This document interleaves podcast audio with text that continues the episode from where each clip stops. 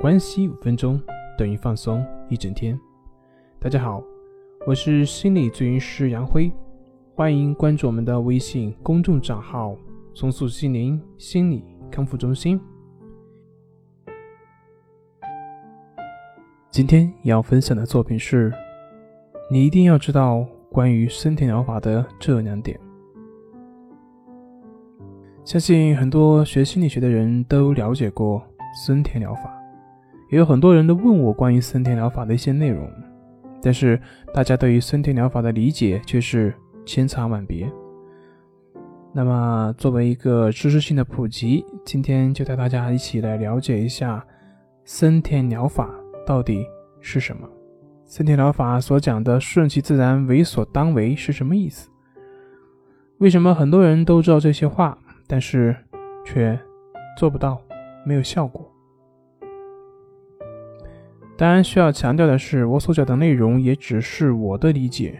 如果大家想要更深入的去了解的话，那么希望大家去去去看一看森田正马的三本书，我想会有更多的一些收获。我们首先来看一看森田正马对于神经症症状的来源定义。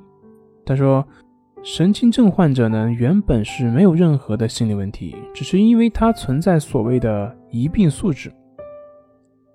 所谓的疑病素质，就是指对于某种原本正常的感觉，他把它看成了异常，想要去控制或者去排斥这种感觉。结果呢，由于自己的注意力集中到这种感觉上，造成注意力和感觉的相互加强，也就形成了精神交互作用，形成一种恶性的循环。这就是生田正马所解释的神经症所形成症状的主要原因。因此，他进而提出了基本上。我们大家都知道的理论，也就是顺其自然，为所当为。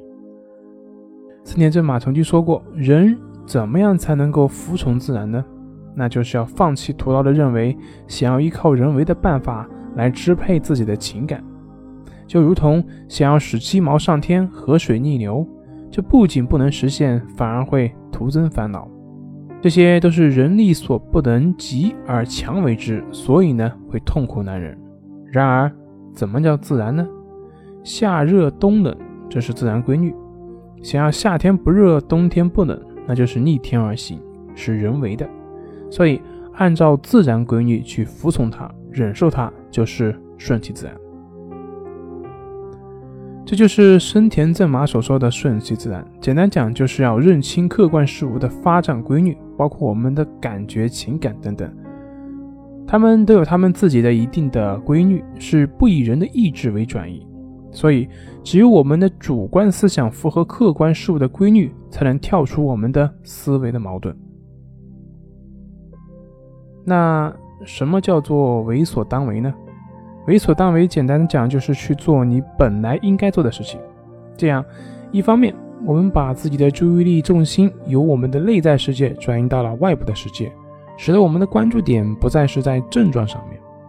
另外一方面，就是带着症状去做该做的事情。虽然这个过程中很痛苦，但是该做什么就做什么，而不是要等到症状消除之后再做。同时呢，对于你的生活和学习也会产生正向的反馈。比如我们的社交恐惧，看到人就紧张焦虑。那么，怎么样应用森田正马这句话所说的“顺其自然，为所当为”呢？就是该见面的时候见面，该交往的时候交往，只是注意自己要做什么，而不去注意自己是否有恐惧了，是否有焦虑了。那么这样坚持下去的话，恐惧焦虑就会减轻。这样我们就会发现，其实我们过去认为所不能做的，只是因为在头脑里面老是想，而没有行动所导致的。正是因为我们不再活在头脑里面，只是去关注自己所做的，从而打破了之前的精神束缚的模式，进而我们的症状就会得以消除。那今天关于森田正马呢，就讲到这里。当然需要强调的是，这只是我的见解，给各位呢只是做一个参考。本节目由重塑心灵心理康复中心制作播出。好了。今天就跟您分享到这，那我们下期节目再见。